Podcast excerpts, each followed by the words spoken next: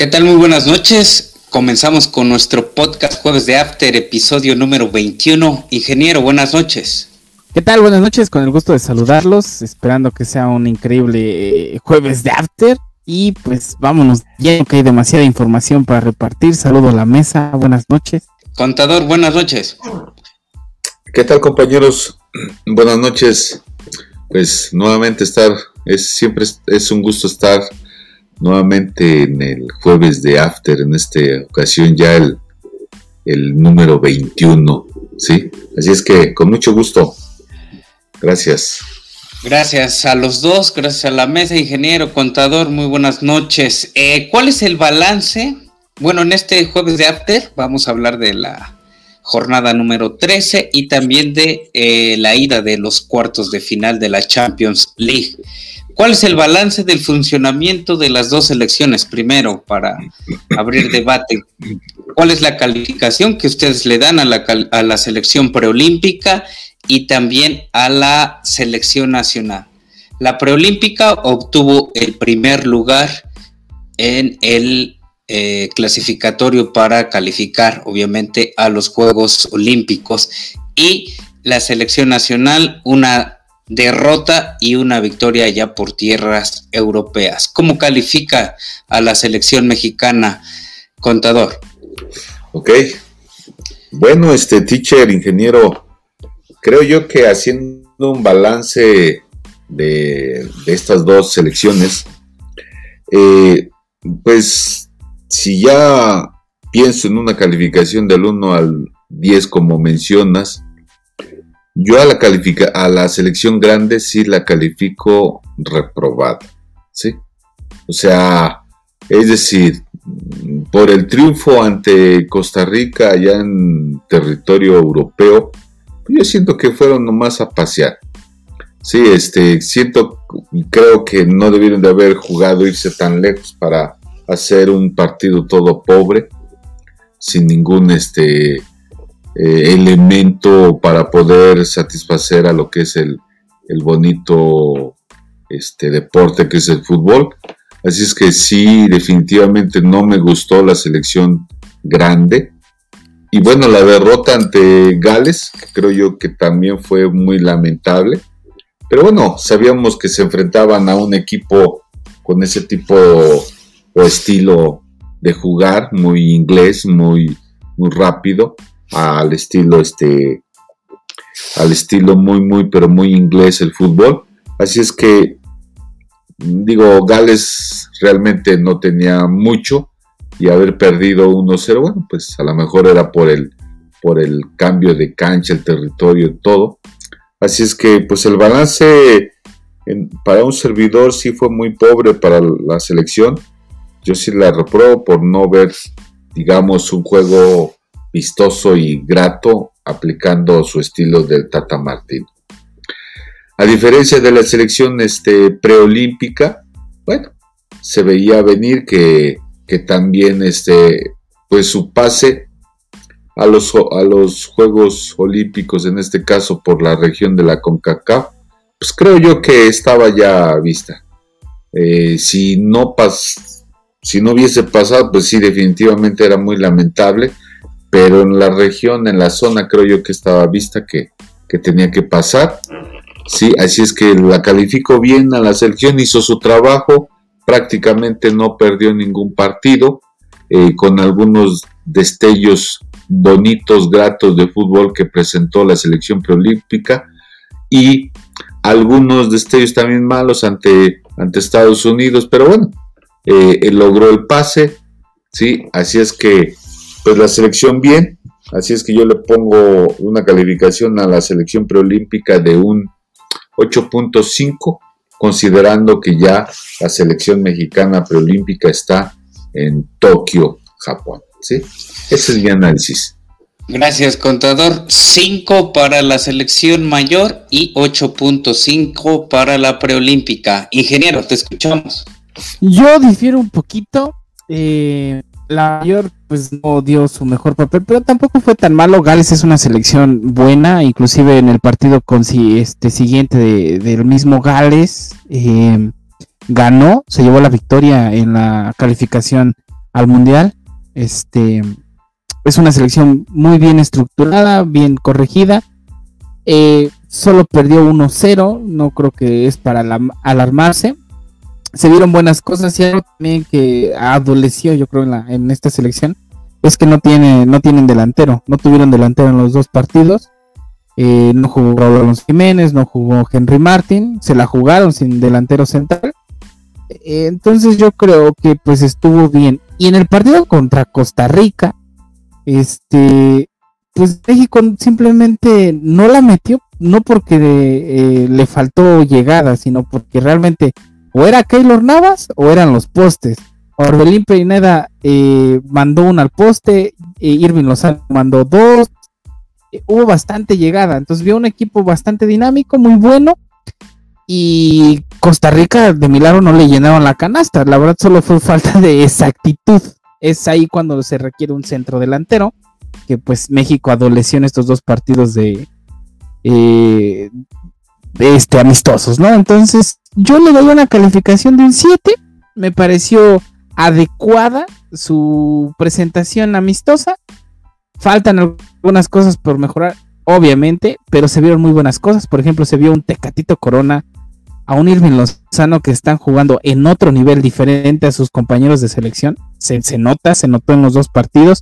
Orbelín Pineda me encantó verlo jugar tanto contra Gales como contra Costa Rica, porque en el momento que entró a jugar contra Costa Rica, la selección empezó a, empujar hacia adelante. Fue en los últimos, Orbelín Pineda entró en el minuto 66 más o menos, y, los, y esos minutos hasta el 90, hasta que acabó el partido, Costa Rica ni las manos metió. Orbelín Pineda creo que ya es un jugador interesante para seguir en e, irse a Europa. Pero bueno, mi calificación es un 7 para la selección este, mayor. Para la selección preolímpica, eh, pues le doy el 9, solamente porque, ok, se llevó el campeonato, de eliminatoria al preolímpico, pero se vio un poco pobre ante Honduras, ¿no? Creo que Honduras mostró bastante más que, México, pero México no, no bajó la guardia y pues se llevó el campeonato. Eh, lo extraño es que un equipo centroamericano, pues no, o sea, sí eliminó a Estados Unidos, va a ir, pero creo que le faltó más a México. Creo que eh, pudo haber hecho más y se relajaron en ese último partido. Entonces le doy una, un 9 de calificación a la selección preolímpica. Ese es, esos son mis apuntes. Gracias, ingeniero. Gracias, contador. Yo, eh, bueno, en este era para generar por aquí un poco de polémica, por ahí, a ver qué, qué piensan igual de mis calificaciones. A la preolímpica le doy un 9 el por el simple hecho de llegar hasta la tanda de penales. Eh, no sé por qué hubo tiempo extra, digo, ya acabó el partido, penales directamente, pero no, hubo tiempo extra y penales, por ese simple hecho, pues le doy un 9, ya tiene el boleto para los Juegos Olímpicos, pues qué bueno. A la selección nacional, a la mayor, le doy un 6, por como menciona el ingeniero, no hay, no hay delantero, no sé para qué eh, mantiene en la cancha un Pizarro, a un Guti, eh, no juegan en sus equipos, este, pero aún así les da más de medio tiempo, por ahí de 50, 55 minutos, como bien anotaban mis compañeros, eh, en, hace los cambios ya tardíos, sino nueve. Yo pienso que así va a ser, que así van a ser todas las estas las fechas FIFA eh, convocando a jugadores que, no juegan en sus equipos, ¿no cree usted, contador? Este, efectivamente, eh, el, que jugadores lo estén convocando al primer equipo y que no tienen actividad en, en, sus clubes, yo creo que no, no, no es correcto para el futbolista mexicano y sobre todo también que está convocando a, a jugadores que están en el extranjero sin tener minutos.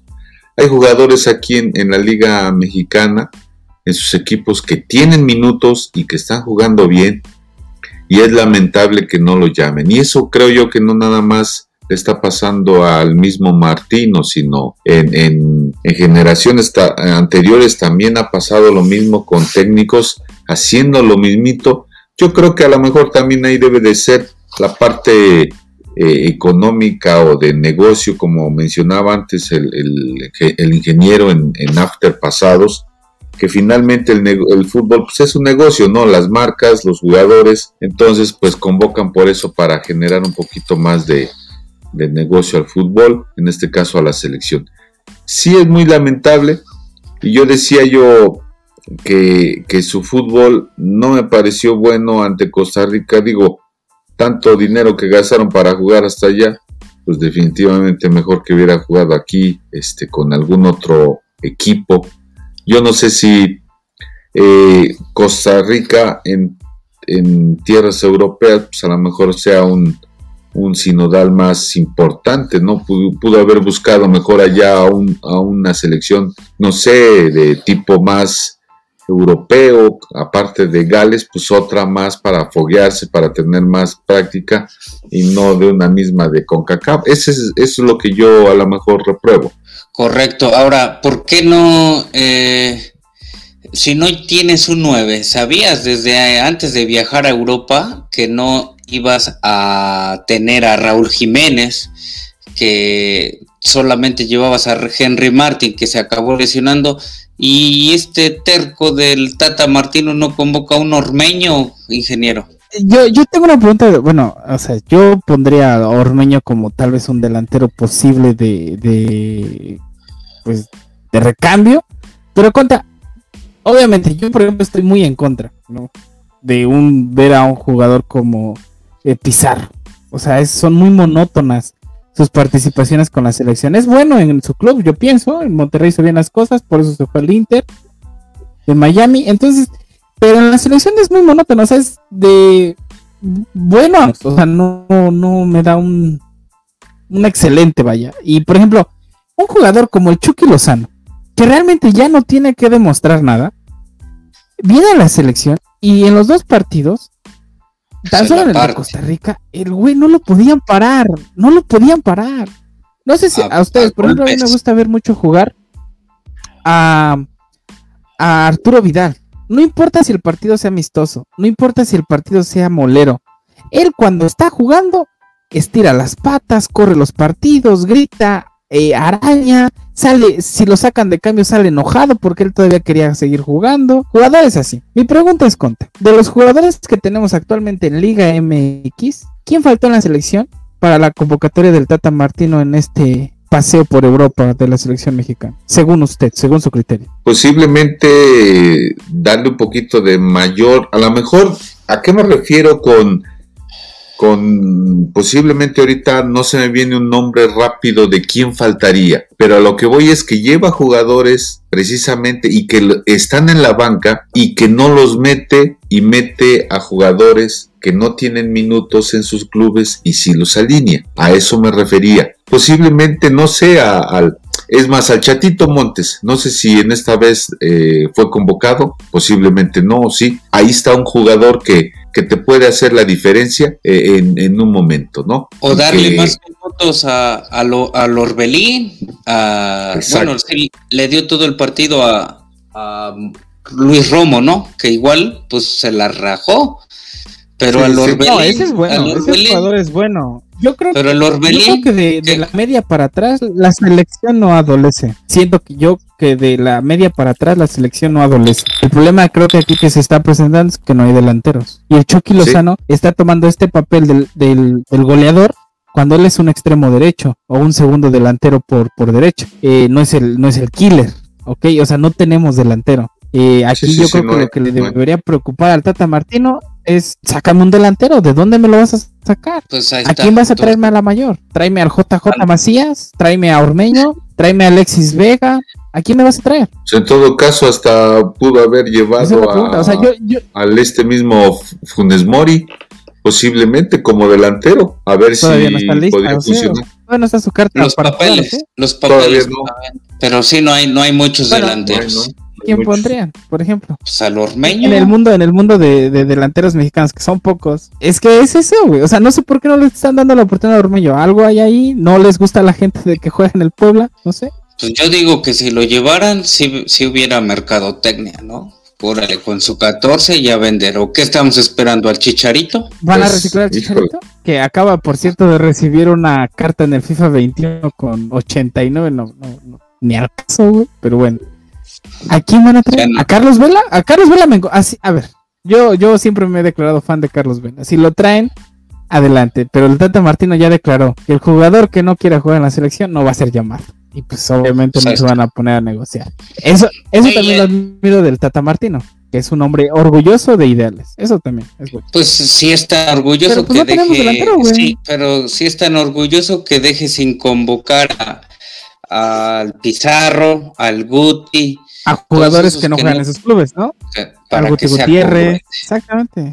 Y ahí está. Bueno, pues hasta aquí nuestro análisis. y juega un chingo. O sea, a lo que voy es que Pizarro no hace nada en la sección. O sea, es, es el tradicional también, Hugo Sánchez. Es la estrella en el club, pero no hace nada en la selección. No, y aparte, e, el nivel que pueda mostrar justamente e, el de la liga MLS, digo, aunque está creciendo, pero no es el momento para que un jugador ahí proyecte realmente sus habilidades, aunque esté haciendo las cosas bien, y lo refleja ya estando en la selección y no, no ayuda al equipo.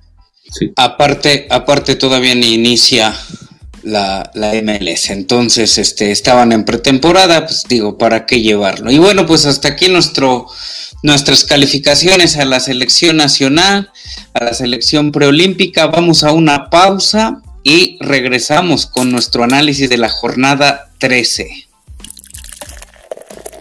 Regresamos a este jueves de After, episodio número 21. Tenemos la jornada 13 ya en puerta, que inicia pues obviamente hoy viernes 2 de abril con dos encuentros.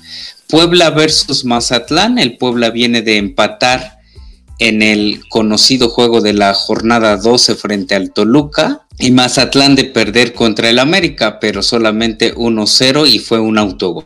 Entonces, pues siento que será un partido reñido por los equipos, eh, pero los equipos de abajo como que se le complican al Puebla. Y más en su casa, eh, ya lo demostró hace dos jornadas, perdiendo frente al Atlas. Eh, siento que sí va a ser muy trabado, cerrado, pero ojalá Ojalá gane el Puebla por 1-0 contra el Mazatlán, que es el Morelia Morado. A las 9.30 más tarde, eh, también mencionar que regresa Paco González a narrar por ahí en TV Azteca, no sé cuál partido le vayan a dar para el viernes botanero por aquello de la Sarcherrete contra malditas dudas. Pues a las 9.30 el Juárez recibe a la máquina a la máquina del Cruz Azul de todos sus aficionados, todos los ilusionados y todos aquellos que creen que este año es el bueno. Lo mismo pensamos aquí sus amigos de Jueves de After Podcast. Esperemos que así sea y si no, pues no sé si aceptarán un subcampeonato. Ni modo, el próximo torneo será el bueno. Eh, Juárez viene de perder contra el Necaxa en, ya en los minutos finales. Ambos equipos estrenaban técnicos y bueno, pues perdió uno. Y el Cruz Azul de una victoria eh, contundente frente al Atlas. Esperemos que este receso no les haya afectado a ningún equipo. Al contrario, que hayan podido recuperar jugadores lesionados. Creo que Cruz Azul ganará por un 3-0 por allá de visita en, la frontera, extendiendo de esta manera su racha de victorias en un torneo corto y escucharemos por ahí a Reynoso compararse con, con las leyendas de, del Cruz Azul. Contador, sus pronósticos para este viernes botanero. Muy bien, muy bien, teacher. Este, pues nada más rescatar justamente el partido, que en este caso haciendo mención del Puebla ante el, ante el Mazatlán, y rescatar el, partido anterior que, realizó el, Puebla allá en la Bombonera o en, o en, el, este, en la casa del Toluca. Fue un partidazo que sí lo pude ver. El de 4 a 4 hubo, hubo 8 goles y expulsado a un, a un jugador, es decir, jugar, este, el Puebla con 10 y aún así eh, pues yo suena como una victoria, ¿no? Aunque fue el empate, pero pues para el Puebla sí fue como una victoria de 4 a 4. Así es que yo espero que en Puebla, para esta jornada eh, recibiendo al Mazatlán, si juega así como jugó con el Toluca, yo creo que va, va a ganar de un 3-0 al Mazatlán, ¿sí? Y para el Juárez, como tú bien decías, viene de una derrota ante el Necaxa y el Cruz Azul de también darle la vuelta, o no darle la vuelta, pero sí ganarle al, al Atlas 3-2. Pues yo creo que esperemos si también logre sacar el triunfo el Cruz Azul ante, ante el Juárez allá en la frontera, aunque va a ser complicado, esperemos que, que sí logre sacar y sume más, porque estamos hablando de que es el, el, el equipo que va en primer lugar, así es que yo pienso que va a ganar un 2-0 el Cruz Azul al Juárez. Esos son mis pronósticos. Gracias, contador. Ingeniero, tus pronósticos para este viernes botanero. Y pues mi corazón siempre se va a quedar con el Puebla, entonces yo creo que Puebla le puede ganar al, Morelia Morado, como bien indicas. Eh, su casa es el Cuauhtémoc y creo que se va con la victoria 1 a 0. Para Juárez Cruz Azul es el año del Cruz Azul, no veo por dónde le vayan a hacer daño a esta máquina. Y bueno, tal vez no le den minutos a Orbelín, tal vez ahí podría flaquear un poco la máquina, pero lo dudo, entonces yo creo que Cruz Azul también se lleva la victoria por la mínima en la casa de los Bravos. Si me permites pues. hacer un apunte ahí, este teacher, mencionar que mencionar que en el Cruz Azul tenemos estos dos jugadores Romo y Orbelín que bien citaba este el ingeniero y que se escuchó una información que al parecer el próximo torneo a lo mejor este migrarán a, Europa. No sé ustedes que hagan campeones. Bueno, no sé ustedes qué opinen para generar un poquito de debate ahorita, pero creo yo que a un equipo un tan solo deportivo levante, ¿sí? Yo no sé qué opinen, pero yo la neta o sea, llegar a un equipo de, de un equipo de ir atrás de la tabla general, yo no iría. Ah, es más, cobrarías menos de lo que le están pagando aquí en el Cruz Azul. Pero bueno, es decisión de los jugadores, de, de sus este, representantes. A lo mejor y digan, eh, muchos jugadores así pasa que se van a clubes pequeños pensando en que a lo mejor ahí puedan repuntar o avanzar y que los vean otros clubes, pero no pasa nada, no pasa nada, se, estancan, siguen y vienen de regreso como ha pasado con muchos jugadores mexicanos que se ha pasado. ojalá y me equivoque, pero eh, si se van a ir a Europa, pues que se vayan en equipos más importantes, no un levante que definitivamente no. Esa es mi opinión. No sé qué opinas. Equipos que están peleando por no descender allá en Europa, pues primero que hagan campeón a la máquina y que hagan una dinastía para rehacer ese Cruz Azul campeonísimo. Si no pueden con el paquete, eh, si quedan subcampeones, yo digo que ni a Levante llegan. Llegarán por ahí al recreativo o al polideportivo de, de, allá de España. ¿Sí o no, ingeniero? O al Salamanca, ¿no? También. Eh, pues, eh, yo creo que es una oportunidad también para ellos. O sea, hay que entender también que es, es su trabajo y también quieren crecer. Entonces, eh, están buscando el sueño. Yo creo que el sueño de todos los jugadores es uno, yo creo que representar a su selección y lo es jugar en el máximo torneo de clubes que es la Champions League, yo pienso. Eh, pero ir a un levante no, no, les va a dar eso, o sea, estoy de acuerdo totalmente, pero es el primer paso, ¿no? O sea, después del levante tal vez sigan cosas, cosas buenas. Por ejemplo, Hugo Sánchez, cuando se fue, eh, llegó al, al Atlético, después jugó en el Madrid, ¿no? ¿No? Bueno, pero se va a un equipo importante. yo creo que son, son escalas. No, claro, claro. O sea, si, o sea, por ejemplo, Luis Romo es buen defensa, es buen jugador. Ahí. Orbelín creo que sí está para algo más. Eh, bueno, perdón, es contención. Orbelín creo que sí está para algo más. Creo. Pero la pregunta, la pregunta es, la eh, pregunta es, este, si, si, lo, si lo van a buscar, que tienen que aflojar la cartera.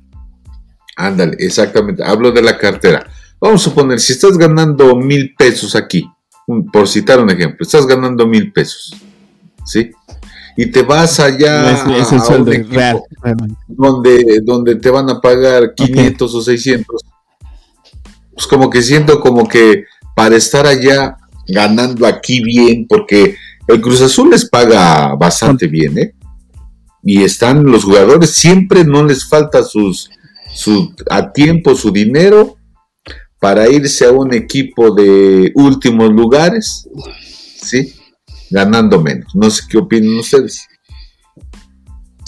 Yo pienso no, totalmente de acuerdo. Por ejemplo, cuando en el 2012, cuando se ganó eh, el oro olímpico y que Oribe Peralta fue la estrella, hizo los dos goles en la final, se le ofreció dinero a, a, Oribe Peralta, me parece que fue inclusive el Atlético de Madrid, citándolo.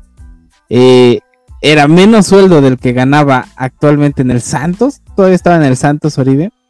Y Oribe pudo decir, sí, me voy a, a, luchar al Atlético, a, conseguirme un lugar. Y en el 2012 tenía delanteros todavía como el Niño Torres, Diego Costa, o sea, tampoco iba a llegar a cotorrear este eh, Oribe Peralta, o sea, sí tenía que luchar, pero inclusive iba a ir a luchar con menos sueldo. Él decidió quedarse y es válido porque es un trabajo. Aquí también hay que ver los intereses del jugador, familia, dinero, Eh, seguridad, estabilidad, ¿no?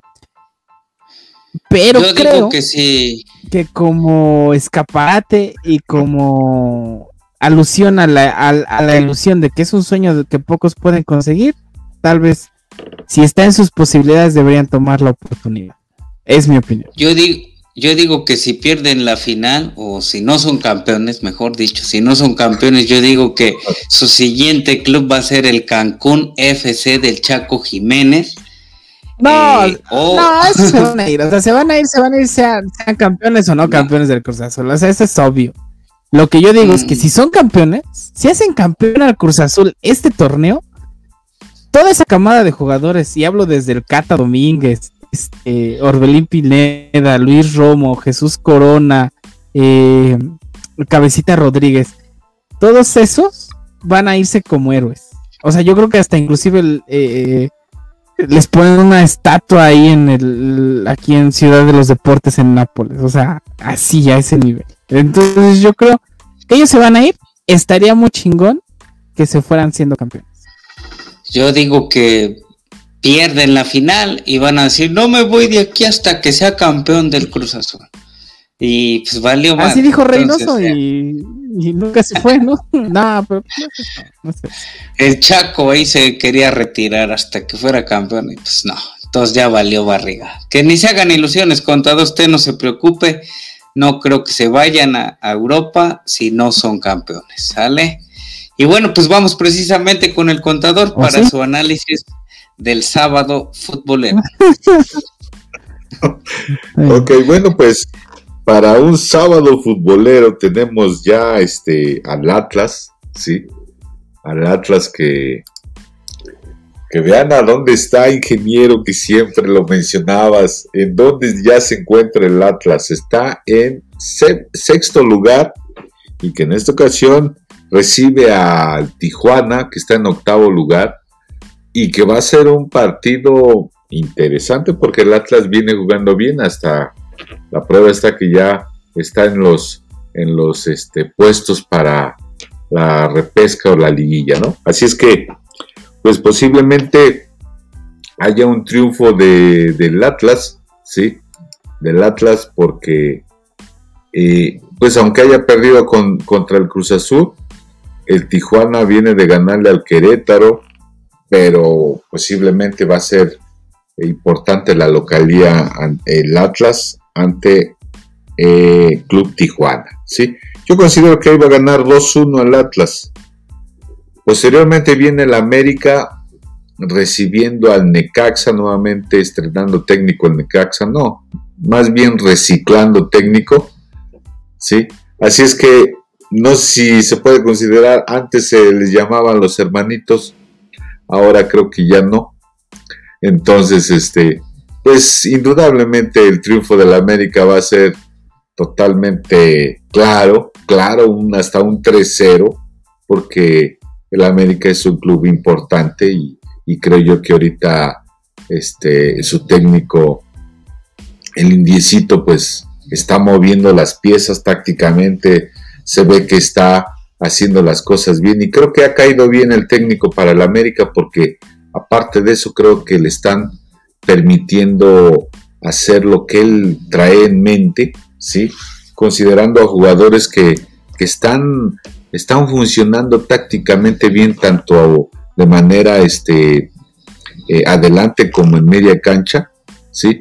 Y pues teniendo un portero ahí de renombre como Ochoa, creo yo, creo yo que la América va, va a salirse con la victoria de un 3-0. Y por último, para este sábado futbolero está el, el, equipo, el partido de Monterrey ante el San Luis, ¿sí? Monterrey que justamente viene de, pues, de, de la posición justamente eh, estando ya en cuarto lugar, ¿sí? Y el San Luis en el treceavo lugar. Creo yo que en este caso pues va a ser muy difícil que el San, el San Luis logre el triunfo a un técnico Aguirre que ya está buscando las piezas importantes y por eso se posiciona en cuarto lugar de la tabla general. Así es que va a ganar el Monterrey un 2-0 al Atlético de San Luis. Gracias, contador, por, sus, por su análisis y pronósticos de este sábado futbolero. Ingeniero, tus pronósticos de rápido para este sábado futbolero. Pues el Atlas ya en sexto lugar, creo que nunca iba a pensar decir esto, pero creo que el Atlas gana en su casa contra los Cholos. América tiene que ganar. No, no veo por dónde Necaxa puede hacerle algo a este América del Indistinto Solar que ya está buscando delantero en Sudamérica. Y tal vez si lo consigue, va a ser un Arsenal junto con Martín Córdoba, MVP del preolímpico. Este es una América eh, llamativo, eh, diría yo. Ah, ahí, lo pondría. Obviamente es el torneo del Cruz Azul, pero el América hay que temerle un poquito. Ahí, ahí lo dejo. Entonces yo creo que gana el América un 2-0 fácil en Necaxa. Y Monterrey Atlético de San Luis, pues un 2-0 también para el Vasco. No, también no, el Atlético pues está ahí igual estrenando eh, director. Él sí está estrenando porque en Necaxa le llamaríamos como de esas veces que te pones un pantalón y te encuentras 50 pesos en el pantalón y crees, ah, tengo más dinero. Algo así es Memo, este, Memo Vázquez otra vez en Necaxa. Entonces, este, pues yo creo que Monterrey le gana igual un 2-0 al Atlético de San Luis. Gracias, ingeniero. Eh, pues mis pronósticos para este sábado futbolero. Atlas recibiendo al Cholos, así bien de rápido. Yo eh, vaticino que gana el Cholos en casa del Atlas, aunque me vendan humo por ahí mis compañeros sobre el Atlas y Coca. Este, siento que va mejor armado, siento que ya están entrenando mejor y es un mejor equipo el Cholos que el Atlas, entonces gana por ahí el Cholos un 2-1. América Necaxa, eh, no sé Necaxa, no sé sus dirigentes, que piensen, al igual que el de San Luis, ¿no? Que reciclando técnicos y, y regresando a los, a los que habían corrido. Yo pienso por ahí que es más una cláusula de contratos que, oye, vete, pero regresas en unas jornadas para que eh, pues te pague por hacer algo y, y no te pague por, por, algo que no estés haciendo. Entonces, América le gana a Necaxa 3-0 en casa del América, Monterrey al San Luis, lo que decía el ingeniero por ahí con sus 50 pesos del memo. Lo que pasó con San Luis es que no va a tener esos 50, inclusive va a tener que poner de su bolsa por tanto técnico que ha rescindido. Eh, Monterrey gana fácilmente, le ganó igual Monterrey en un tour Águila por ahí hace ocho días al América en, Houston, Texas. Eh, gana Monterrey un 2-0 también al San Luis. Vamos a, escuchar entonces el análisis para el domingo, el domingo de fútbol, cuatro partidos y con esto cerramos la, el análisis de la jornada número 13. Ingeniero. Muchas gracias. Eh, tenemos cuatro encuentros empezando al mediodía el Pumas Pachuca. Eh, dos escuadras pues que no les ha ido tan bien este torneo. El Pumas está en el quinceavo lugar y Pachuca eh, que estaba en el sótano, ya está en el doceavo, en el, en el do, en el décimo segundo lugar. Entonces, este, pero es en la casa, es a mediodía, donde Pumas siempre es fuerte. Yo creo que Pumas se lleva la victoria por la mínima, 1-0 ante Pachuca. No veo muy bien a, los, a las dos escuadras, están en, el sótano de, de, la tabla. Pachuca está arañando el repechaje y Pumas está fuera de todo concepto, entonces puede que gane Pumas solo porque es su casa y porque es el mediodía en CEU. Para el partido de las 5 de la tarde entre Chivas y Santos, ese está un poquito más reñido, digámoslo así. Chivas que pues también no, no ha sido su torneo, que está en el lugar 16, y Santos que está en el tercero, pues ahí está, ¿no? Entonces, pero lo que le podría salvar a Chivas es que pues, están en su casa, ¿no? Eh, pero Santos está haciendo muy bien las cosas, tiene jugadores muy buenos, muy dinámicos, y no creo que Chivas pueda hacer mucho pero creo que puede rescatar el empate en su estadio, en su casa. Un honoroso 0 a 0. Creo que no vaya a permitir hacer goles, pero tampoco es que vaya a atacar. Entonces yo creo que se van a quedar con el 0. Y Querétaro Tigres, este sí está un poquito más interesante. El trenecito Valencia, como que es un jugador más, ¿no? Que se trajeron por ahí. Ya está viejo, ya no hace demasiado. Pero bueno, Querétaro está en el lugar 10 y Tigres está en el lugar 14, pero recordemos que estas son las jornadas buenas del Tuca, ¿no? Estas son las jornadas donde el Tuca empieza a jugar, ¿no? Empieza a mover. Y yo creo que Tigres ya va a empezar a ganar.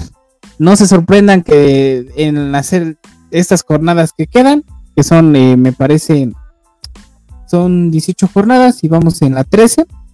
En las últimas 5 jornadas, eh, yo nada más veo que el Tuca va a empezar a ganar, a ganar. No se sorprendan que el Tigres de este posición que está el 14 llegue al sexto así, solo porque ya se va a poner a jugar el Tuca. Entonces yo creo que le va a ganar, no fácil, pero sí un 1-0 a Querétaro en la casa de Querétaro. Y para la noche, ya el domingo, que todos este, pues los chamacos están de vacaciones y los que este, están desempleados, pues van a poder eh, tomar, ¿no? Hasta horas tarde. León Toluca, un gran encuentro. Eh, tampoco es como que esté haciendo muy bien las cosas el campeón, pero pues ya despertó, que eso es lo importante, porque sí estaba este, jugando muy mal. Eh, ya está en el noveno lugar. Y Toluca no está haciendo malas cosas, está en el quinto lugar. Es un cuadro eh, sobrio, es una escuadra que está jugando a lo que debe jugar y con lo que puede jugar. Yo creo que va a ser un partido bastante entretenido pero se va a ganar el León solamente por la localía. Creo que conoce muy bien su estadio y se va con un marcador de 1 a 0 a favor del León. Ese es mi análisis para el domingo de fútbol. Listo, ingeniero, muchas gracias. Pues rápidamente mis pronósticos para darle por ahí chance al contador más adelante de sus pronósticos del domingo. Pumas recibiendo al Pachuca al mediodía eh, este domingo, domingo de resurrección, a ver si resurge o eh, resucitan los Pumas. El Pachuca no le veo por dónde, gana Pumas en su casa un 2-0. Más tarde, Chivas eh, con sus enfiestados recibiendo al Santos en su casa, pierde, pierde por marcador de 1-0 contra el Santos. a las 7 pm, Querétaro recibiendo al Tigres, Tigres del Tuca Ferretti, que bien mencionabas que va a comenzar a, ganar, a ganar, no a gustar, pero sí a ganar. Aparte, ayer recibió la vacuna el Tuca Ferretti, entonces eh, seguro va a estar motivado y, le van a escuchar ya sus gritos en, en la cancha. Digo, aparte de que traen el cubrebocas, pues eh, se lo va a poder quitar más, más veces. Entonces, este gana por ahí de un 1-0. Cortito. El chiste es avanzar en la tabla. León Toluca, este partido se me hace que va a estar bueno por el partido que había dado el Toluca hace una semana, hace semana y media, dos. Y León, que ya va igual resurgiendo, quiere salir de los últimos lugares de la tabla para calificar aunque sea en la repesca. Muy trabado este, este encuentro, pero es en la noche en casa de León, gana León por ahí del 2 a 1.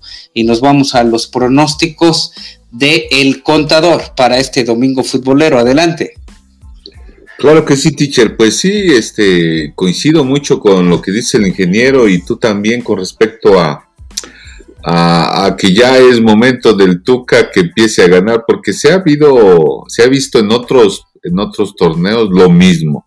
Está como que canchando, canchando, y ya que llegan los momentos de las jornadas importantes, se empieza a ganar.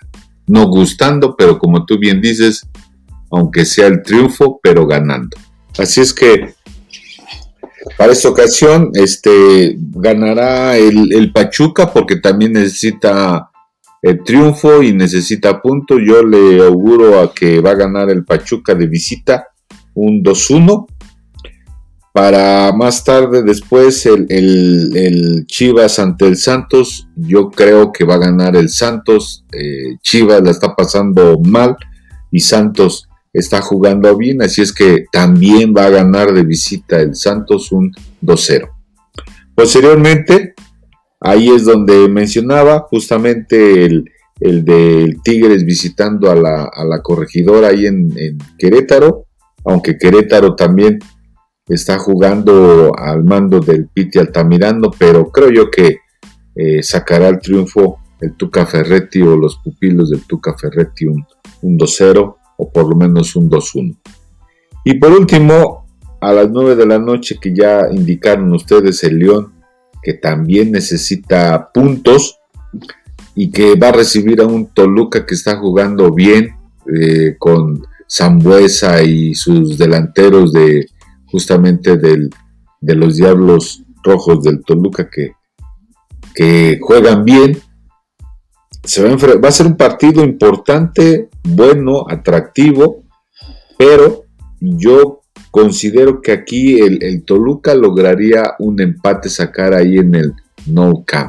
Así es que por lo menos un 1-1 eh, sacaría el empate el Toluca para este término de la jornada dominical. Gracias, gracias contador, gracias ingeniero y pues este fue nuestro análisis de la jornada número 13. Esperemos eh, pues que nos vaya bien como siempre por ahí. Eh, hago, hago este, mención de mis compañeros que dan muy buenos pronósticos, el ingeniero y el contador. Nos vamos a una pausa y regresamos para saber los enfrentamientos de eh, ida de cuartos de final de la Champions League. Regresamos a este jueves de este episodio número 21. Vamos a hablar de la Champions League. Próxima semana, al fin habrá Champions League. Lo que me sigue eh, molestando en particular es que los partidos sean a la misma hora.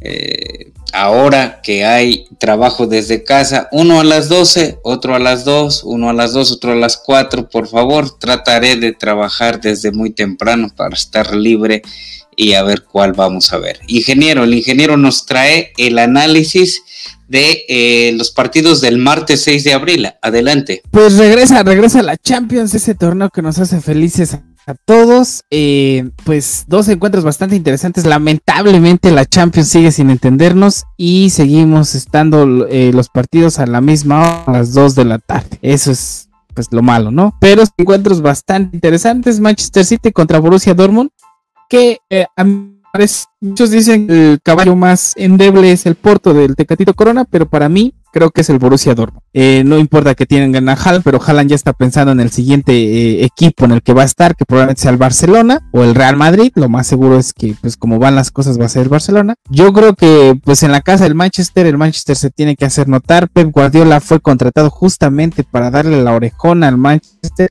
y aquí está más cerca de lograrlo inclusive más cerca que el torneo anterior. Entonces, eh, yo creo que Manchester City gana por un 2 a 0 en su casa. Y Real Madrid-Liverpool, híjole, nunca me ha gustado ser de, pronósticos reservados, pero ese va a ser un encuentro muy interesante. Hay que verlo, va a estar muy bueno.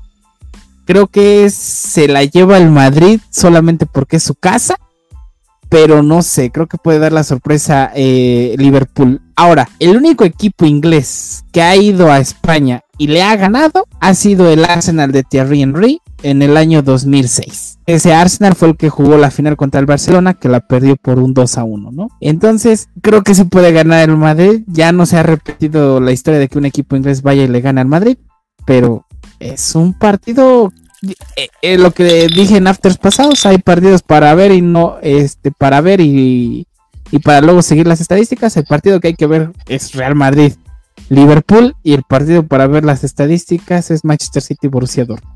Ese es mi análisis. Gracias, ingeniero. Mi pronóstico para este martes 6 de abril es eh, el City gana, tiene que ganar igual por ahí de como lo veo más muy muy poderoso el equipo, un 3-0 al, al, Borussia Dortmund y Real Madrid contra Liverpool eh, se repite eh, aquel partido de la final donde según mi ojo clínico eh, es un poco mala leche Sergio Ramos con Mo Salah lo lesiona este, en este partido no va a estar Sergio Ramos ya que anda por ahí lesionado y ya lo dijo Mozala que pues es el pasado es pasado y un partido nuevo pues que le echen la verdad no están jugando los dos equipos no, no son punteros o bueno el Real Madrid es tercer lugar pero no están desarrollando un buen fútbol ojalá y tu recomendación pues no no esté eh, del todo errónea y nos divirtamos eh, este próximo martes 6 de abril viendo el Real Madrid contra el Liverpool. Para mí gana el Real Madrid, como bien mencionas, porque está en su casa. 2-1 por ahí.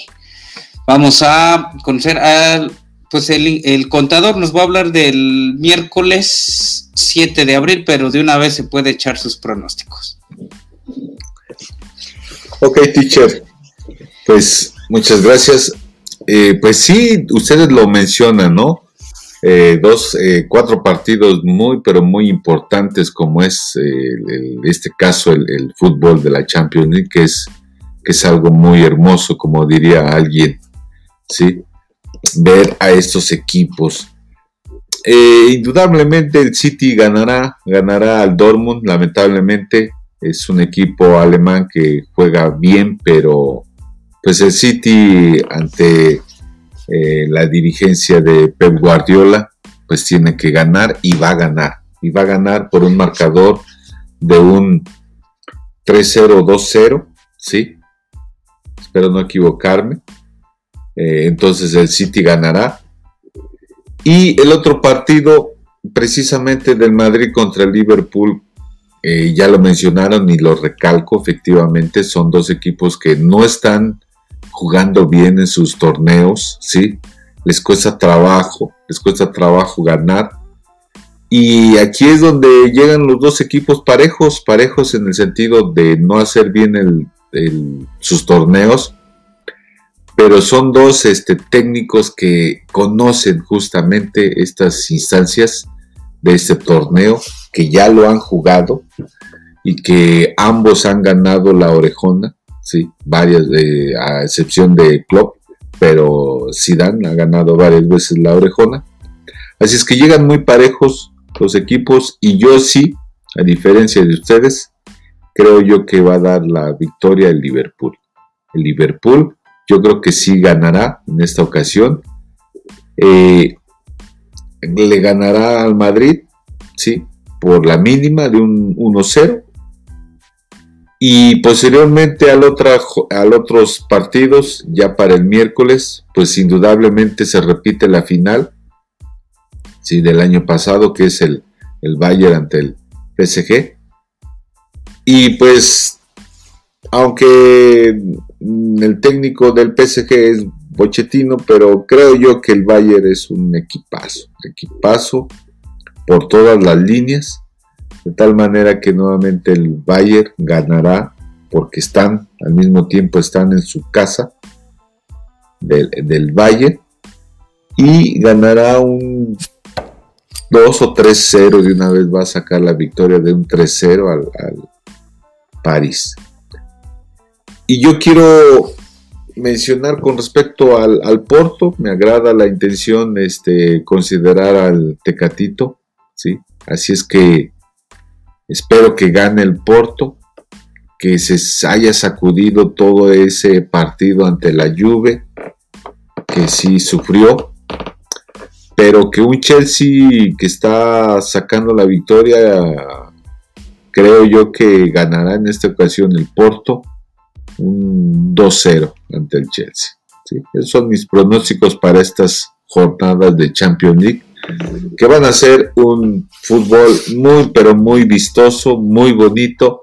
Lamentablemente que todos los partidos son a las 2 de la tarde. Sí, ese es mi análisis. Gracias, contador ingeniero. ¿Tus pronósticos para este eh, miércoles 7 de abril?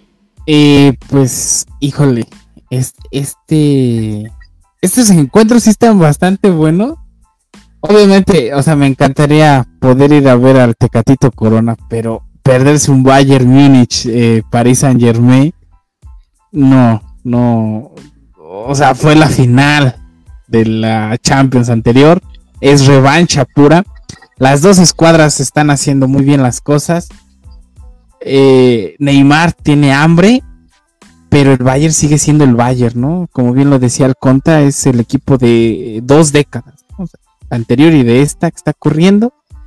Entonces, eh, ah, es un, o sea, su casa, o sea, es solo su casa, yo creo que es la única ventaja porque son cuadros que tienen un montón de dinero, grandes jugadores, línea por línea, no le puedes pedir nada a cualquier escuadra. Tal vez lo único que tiene diferente eh, Bayern Múnich es que su liga es más competitiva, mucho más competitiva que la Liga 1 de, Francia, ¿no?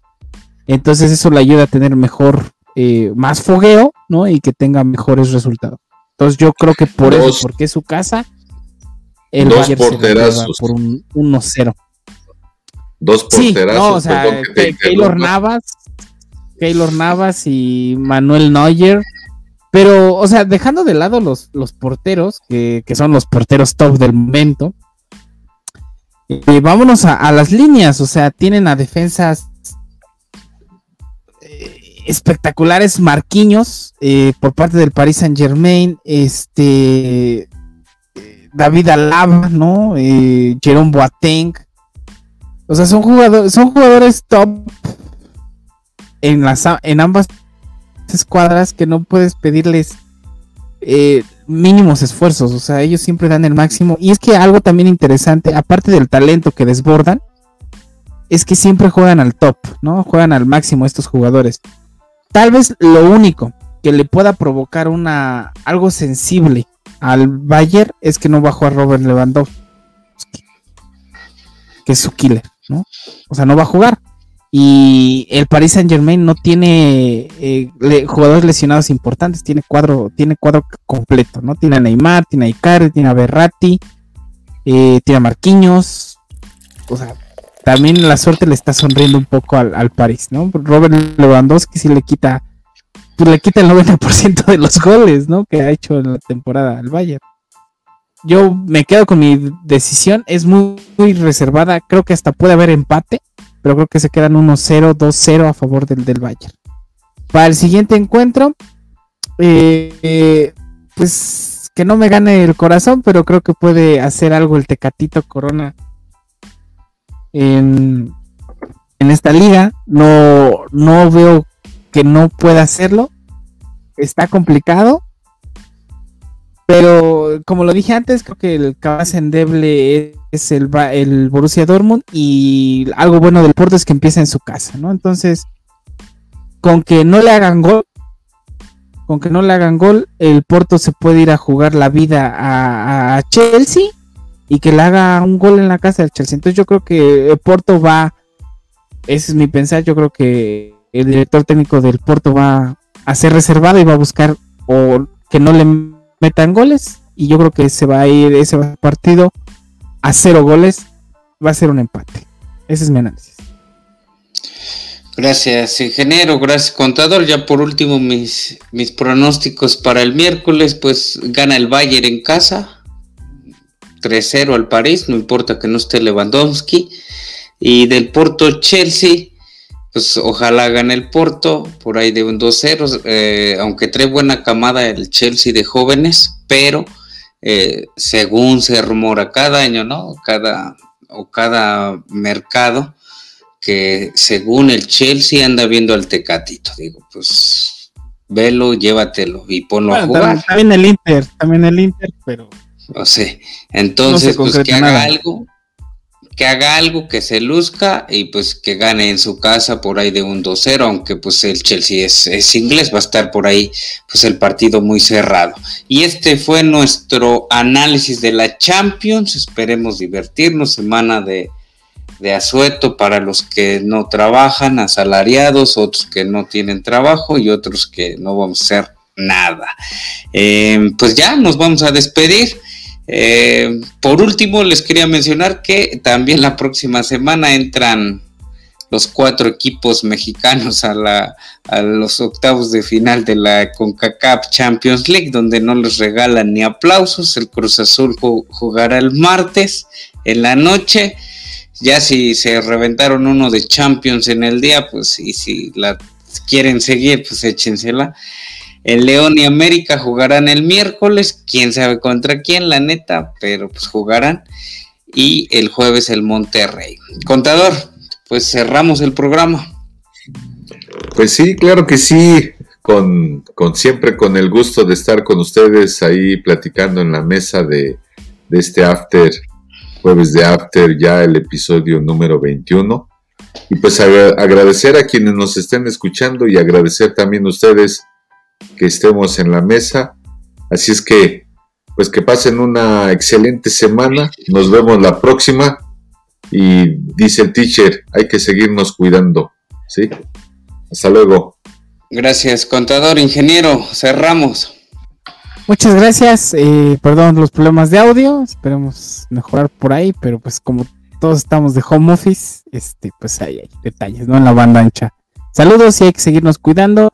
Si usted eh, no sabe resucitar, por favor no salga en esta Semana Santa. Saludos. Gracias, ingeniero, gracias, contador, gracias a nuestra audiencia. Pues este fue nuestro episodio número 21 del podcast Jueves de After, disponible en todas las plataformas.